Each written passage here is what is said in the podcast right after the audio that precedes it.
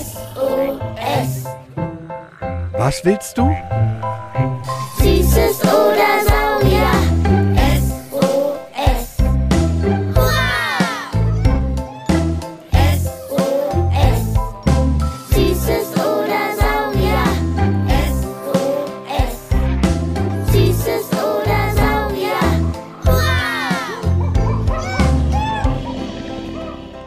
Podcast über alles, was krabbelt, Stampft blubbert. und flieht. Wir haben Süßes. Und wir haben Saurier. Heute mit Reptilien. Von Schlangen mit Beinen, Chamäleons mit klebrigen Schleuderzungen und dicken Krokodilstränen. Oh, wie das duftet. Die ganze Straße riecht nach frischen Brötchen. Tachchen, was darf's denn heute sein? Fünf Schrippen, zwei Berliner und ein Cranberry Curry und ein Dinkel-Möhre-Brötchen. Hey, und mein Schweinsohr nicht vergessen. Du hast doch schon zwei. Na, aber die kann ich ja nicht essen. Ich glaube auch. Unsere sind etwas süßer. Frechheit. Da hat Herr Brotmehl recht. Deine sehen süß aus, die anderen schmecken auch süß. Ach, ihr zwei Nasen. Ich freue mich immer so, euch zu sehen. Los, sucht euch noch was aus die Jumiterdose aus. Der geht auf mich heute. Was? Wirklich? Oh, dann nehme ich eine Schlange. Die grüne. Und ich nehme auch eine. Die ganz bunte. So eine schöne lange. Klar, wird gemacht, meine Kleine. Dankeschön, Herr Brotmehl. Dafür, dass du letzten Sommer noch schreiend aus dem See gerannt bist, weil da eine Schlange kam, hm, verschlingst du sie gerade ganz schön. Die hier ist ja auch süß. Und ich bin ein Schlingensief. Und die wird immer so schön mm, glitschig. Ja, aber nur die in deinem Mund. Nee, Schlangen sind doch auch so glitschig. Wie sollten die sonst so glänzen und über den Boden rutschen können? Nee, nee, die sind ganz trocken. Die glitschen nicht, die schlängeln. Hä? Aber wie soll das denn gehen? Also, das weiß ich ehrlich gesagt auch nicht so genau. Hm. Aber weißt du was? Ich düse nach dem Frühstück einfach rüber zum Museum und frage Biologe Frederik. Der kennt sich mit Reptilien aus. Frederik weiß bestimmt auch die Antwort auf die Frage vom vierjährigen Jakob aus Neukölln. Warum wechselt ein Chamäleon die Farbe? Also wie machen Sie das? Gute Frage. Bestimmt zur Tarnung, also zum Verstecken oder so. Aber wie die das machen? Na, das frage ich ihn alles. Wir haben auch ganz viele Krokodilfragen von euch bekommen. Das sind ja alles Reptilien. Das weiß Frederik bestimmt. Saugute Idee von dir, Sparky.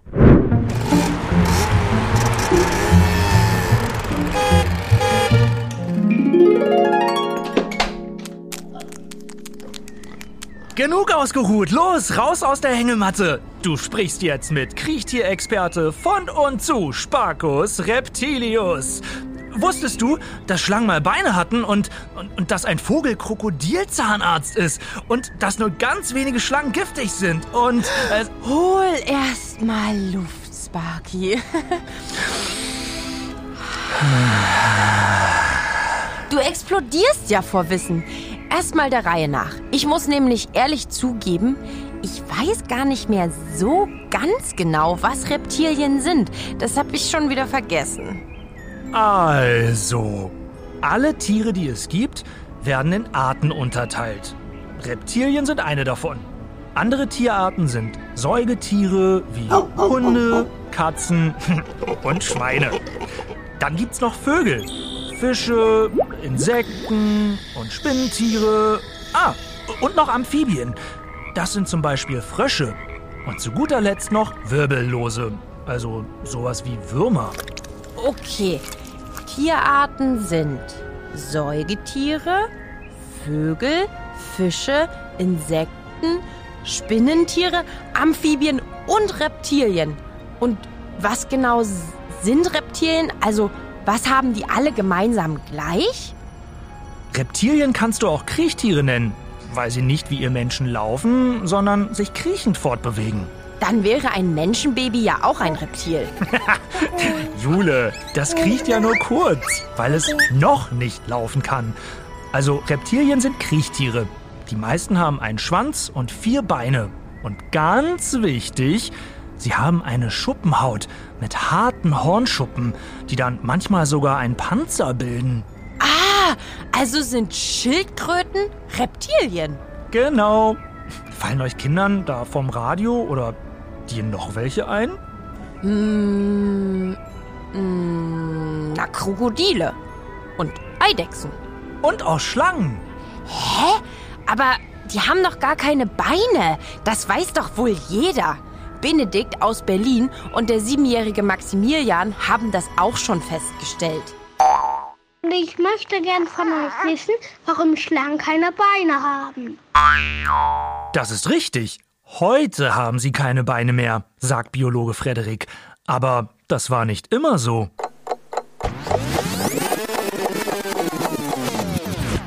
Schlangen hatten natürlich mal Beine. Allerdings, wenn man die mal ein bisschen genauer untersucht und sich die Knochen zum Beispiel mal anschaut, kann man eben noch rudimentäre Knochen, die mal Beine waren, im Körper erkennen. Und das kann man auch bei einigen tatsächlichen Schlangen schon. Das heißt, die haben sich einfach im Laufe der Evolution sozusagen zurückgebildet und so konnten sie eben ganz neue Wege der Fortbewegung für sich finden. Ah, vor etlichen Ewigkeiten hatten Schlangen mal Beine. Hm, dann stimmt's wieder mit dem Reptilienmerkmal. Kriechen und vier Beine. Jetzt bin ich aber gespannt, wie das dann geht, was auch der siebenjährige Sebastian aus Berlin wissen will. Wie bewegen sich Schlangen fort? Da gibt es verschiedene Möglichkeiten, hat mir Kriechtierexperte Frederik verraten. Das üblichste ist natürlich das Schlängeln. Schlangen haben ja keine Beine und keine Arme. Dementsprechend müssen sie sich sozusagen anders behelfen. Und so wie man das quasi kennt, schlängeln sich die Schlangen in solchen runden Bögen über den Boden und stoßen sich quasi immer an den äußeren Stellen, wo die Kurve sozusagen in der Schlange ist, da stoßen sie sich wieder ab und so drücken sie sich nach und nach nach vorne. Oh je, wie anstrengend das wäre. Oder Kinder, legt euch mal auf den Bauch, legt die Arme an eure Seiten und versucht mal zu schlängeln. Und nicht die Beine benutzen. Stellt euch vor, ihr seid eine Schlange. Da braucht ihr aber Bauchmuckis. Deshalb hast du ja auch Beine, weil du keine Bauchmuskeln hast. Oh, wie frech du bist. Ach, ich stänker doch nur. Aber Schlangen schlängeln nicht nur. Es gibt aber auch welche, die mehr so wie Raupen sich fortbewegen, also quasi sich so ein bisschen der Oberteil und der untere Teil des Körpers so gegeneinander verschieben. Und dann gibt es noch ein paar Ausnahmen, wie die Seitenwinderklapperschlange, die kriecht auch so ein bisschen schlängelnd, aber sie bewegt sich dabei nicht vorwärts, sondern seitwärts voran. Und es sieht super cool aus. Seitlich laufen. Das machen auch Erwachsene, wenn sie zu tief ins Weinglas geguckt haben. Dann laufen sie auch seitliche Schlängelinien. Und jetzt zur Haut. Sie ist wirklich nicht glitschig oder schleimig, sondern trocken. Aber warum? Das hat sich auch die fünfjährige Katalea gefragt. Wieso haben Schlangen eine, keine glitschige Haut? Weil sie Schuppen haben, wie viele andere Echsen zum Beispiel auch und auch Schildkröten und andere Reptilien. Und diese Schuppen sind quasi aus einem ähnlichen Material wie unsere Fingernägel oder unsere Haare und die sind ja auch nicht nass. Also das ist quasi totes, in Anführungsstrichen totes Material, was von der Haut gebildet wird und das ist eben fest und trocken. Und manche von euch denken jetzt vielleicht, hä? Aber Fische haben doch auch Schuppen und sind keine Reptilien. Das ist richtig. Fische leben im Wasser und atmen über Kiemen. Nicht wie Reptilien, die an Land leben können und über eine Lunge atmen, wie Menschen. Deshalb sind Reptilien Reptilien und Fische Fische. In unserer Podcast-Folge zu Schlangen haben Jule und ich herausgefunden, dass die Schlange, vor der Jule da im See in Brandenburg schreiend weggerannt ist, nicht giftig war. Denn hier in Deutschland gibt es nur eine ganz, ganz seltene Schlange, die Kreuzotter, die giftig ist. Richtig, gut gemerkt. Und deshalb braucht hier keiner von euch Angst vor Schlangen haben. Die haben mehr Angst vor euch. Aber zu Schlangen und ihrem Gift wolltet ihr, nachdem ihr die Folge gehört habt, noch einiges wissen. Emil, fünf Jahre, und Johannes hatten die gleiche Frage. Warum hat die Schlange so ein starkes Gift? Bis auf ganz wenige Ausnahmen sind fast alle Schlangen Fleischfresser. Das heißt, sie müssen Beute fangen und diese Tiere können sie ja nicht festhalten, weil sie keine Arme und Beine haben. Deshalb haben einige Arten Gifte entwickelt, um die Beutetiere möglichst schnell zu lähmen oder sogar zu töten, sodass sie sie dann ohne Probleme runterschlucken können, ohne dass sie sich da auch selbst bei verletzen können. Im Museum könnt ihr euch ein paar Giftschlangen angucken. Eine Klapperschlange oder eine Horn und eine Sandviper. Die findet ihr in dieser riesigen Wand mit den über 3000 Tieren drin, die Biodiversitätswand. Thekla, vier Jahre aus Hamburg-Eppendorf, hat zu den Giftschlangen noch eine sehr berechtigte Frage. Warum sind Schlangen so scheu, wenn sie sich mit ihrem Gift so gut wehren könnten? Dazu müsst ihr wissen, von allen Schlangenarten, die es auf der Welt gibt, sind nur ganz wenige giftig. Und selbst die, die giftig sind, sind oft nicht dolle groß, sagt Forscher Frederik. Das heißt, es gibt viele, viele andere Raubtiere, die sich von Schlangen ernähren, auch von den giftigen. Das heißt, grundsätzlich müssen die meisten Schlangen erstmal Angst haben, dass sie selbst gefressen werden. Und deswegen gehen sie großen Tieren, zu denen ja auch wir Menschen gehören, erstmal aus dem Weg und versuchen immer abzuhauen. Und die Schlangen, die kein Gift haben, die würgen mit ganz viel Kraft ihre Beute, so dass die keine Luft mehr bekommen. Deshalb heißen sie Würgeschlangen. Die gibt's auch bei Frederik im Museum, wie die riesige Boa Constrictor oder die grüne Baumpython. Grün sein und im Baum sitzen. Sehr clever, die Baumpython. So lässt es sich gut verstecken. Apropos Verstecken, unsere Chamäleon-Frage. Wechseln Chamäleons nun ihre Farbe, um sich besser zu verstecken? Jakob hatte uns doch eine Audionachricht gesendet. Warum wechselt ein Chamäleon die Farbe? Also wie machen sie das? Tatsächlich, sagt Frederik, ist das Wechseln der Farbe nicht für die Tarnung. Das ist ein Mythos, nur eine Geschichte. Sondern so reden Chamäleons untereinander. Wie so ein Stimmungsring für den Finger, der seine Farbe ändert. Ist das Chamäleon zum Beispiel wütend, wird es immer dunkler. Wenn ihr ein grünes Chamäleon seht, wunderbar. Grün heißt, es ist entspannt. So einen Farbwechsel kriegen wir Menschen auch locker hin. Ich werde auch schon mal ganz rot vor Wut, wenn du mir mein Essen weg isst. Und äh, Chamäleons reagieren mit ihren Farbwechseln auch auf die Temperatur. Ist ihnen zum Beispiel kalt, machen sie ihre Haut dunkler. Ist es dolle warm, bei starker Hitze und zu viel Sonne, werden sie heller, damit sie das Sonnenlicht reflektieren, also wieder abgeben können. Wie diese silberne Folie, die sich manche vorne im Sommer auf die große Autoscheibe machen, damit das Auto nicht so warm wird von innen. Chamäleons sind sowieso total coole Typen. Wie sie mit ihrer langen, klebrigen Schleuderzunge ein Insekt einfangen können, das sie fressen wollen. Wie ein Cowboy, der sein Lasso aufwirft. Zack, rein in den Mund. Jep, die Zunge ist anderthalb Mal so lang wie das Chamäleon. Dadurch können die auch, anders als ihr Menschen, ihren eigenen Ellenbogen anlecken. Ja, stimmt. Probiert das mal, ihr da mit den Kopfhörern oder vom Radio.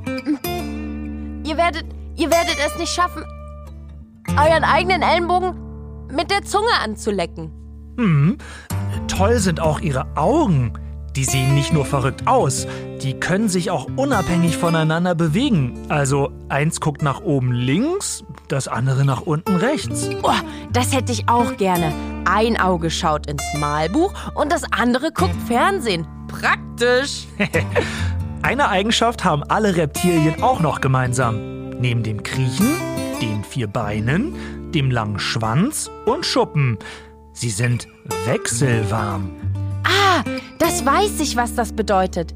Wechselwarm ist, wenn ein Tier seine Körpertemperatur der Umgebung anpasst. Nicht wie bei uns Menschen, die mit ungefähr 36,5 Grad immer die gleiche Körpertemperatur haben, egal ob es draußen warm oder kalt ist. Wenn bei uns die Körpertemperatur steigt, kriegen wir Fieber. Ganz genau, du Schlörnchen. Ein schlaues Hörnchen. Habe auch rausgefunden, was Julian wissen wollte. Wieso laufen Krokodile so langsam auf dem Land? Das kommt daher, wie sie jagen, nämlich meistens im Wasser oder aus dem Wasser heraus. Ihr kennt das ja bestimmt aus Tierdokus. Das Krokodil liegt im Wasser, guckt nur leicht mit den Augen raus und wartet, bis sich eine Antilope oder so nähert. Und dann, zack, Schleuder, Klatsch. Antilope wird gefressen. Ihr dicker Schwanz ist für Krokodile da wie ein Ruder, das sie ganz doll schlagen und sich damit rausdrücken. An Land sind sie meistens nicht zum Jagen, sagt Frederik. An Land gehen sie eher, um sich mal in der Sonne zu baden. Das hilft ja auch bei der Verdauung, sind ja auch wechselwarme Tiere. Die brauchen quasi die Sonnenwärme, um auf Touren zu kommen. Deswegen legen sie sich da gemütlich in die Sonne, machen da sozusagen Pause und wenn sie aufgewärmt sind, gehen sie wieder ins Wasser. Das heißt, es gibt gar nicht so einen Grund eigentlich an Land, besonders schnell sich zu bewegen für die Krokodile. Da frage ich mich doch aber direkt das gleiche wie der fünfjährige Anton. Wie tief können Krokodile tauchen und wie schnell können Krokodile rennen? Die meisten Krokodile sind Süßwasserkrokodile. Die sind oft in Seen oder Flüssen und Tümpeln, die ja nicht so tief sind. Also müssen sie gar nicht so tief tauchen. Und rennen können sie an Land kurz, auch mal bis zu 30 Kilometer pro Stunde.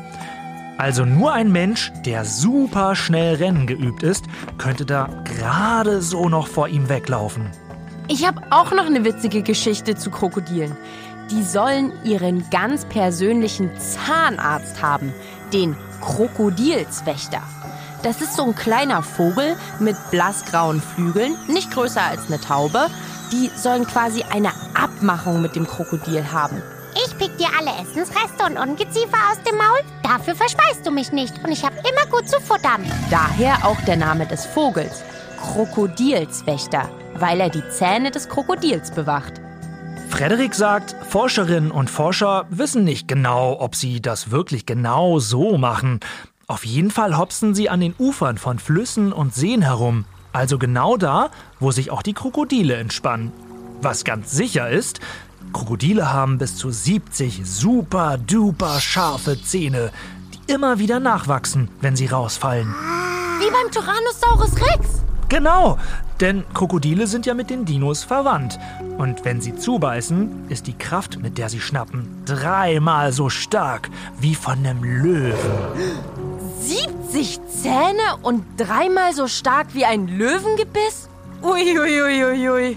Und hat zu euch auch schon mal wer gesagt, du weinst aber dicke Krokodilstränen? Das ist auch wahr. Die gibt's wirklich. Forscherinnen und Forscher vermuten, dass manche Krokodilarten hinter ihren Augen eine Drüse haben. Und wenn sie ein Tier verspeisen und ihr Maul so weit aufreißen, ist da ganz viel Druck auf der Drüse. Und deshalb kullert aus der Drüse dann eine Träne. Die Krokodilsträne. Deshalb auch drück nicht auf die Tränendrüse. Was Sparky Schlauschwein mal wieder alles weiß. So, und damit euch und uns das Reptilienwissen nicht sofort wieder aus dem Kopf kriecht, Wiederholen wir alles. Fix. Reptilien werden auch Kriechtiere genannt, weil sie sich kriechend bewegen. Also zum Beispiel Krokodile, Schildkröten, Echsen wie das Chamäleon und Schlangen.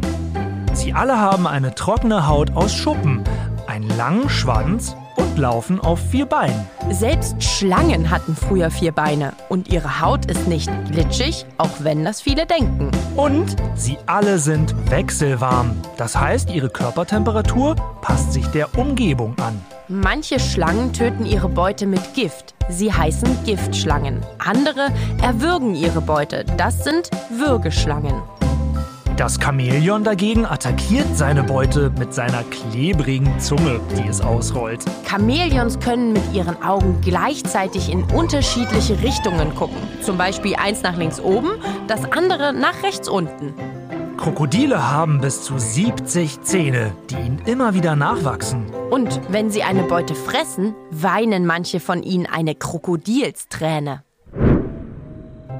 Das war ja heute wieder ein wilder Ritt durch die Tierwelt. Wenn ihr auch Fragen für uns habt, die Sparky von der Berliner Sparkasse und ich zusammen mit den tollen Forscherinnen und Forschern vom Museum für Naturkunde Berlin für euch beantworten sollen, Schickt eine Sprachnachricht an 0176 921 36208.